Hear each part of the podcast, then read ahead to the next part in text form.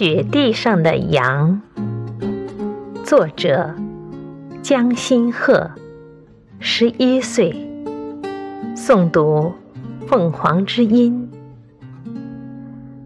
奶奶家大门口的雪地上，总是拴着一只羊。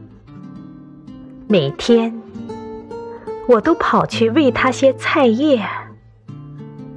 有时他突然胖了，有时他突然瘦了，有时他突然高了，有时他突然矮了，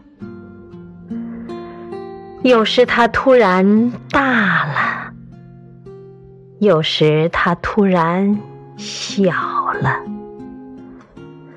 其实。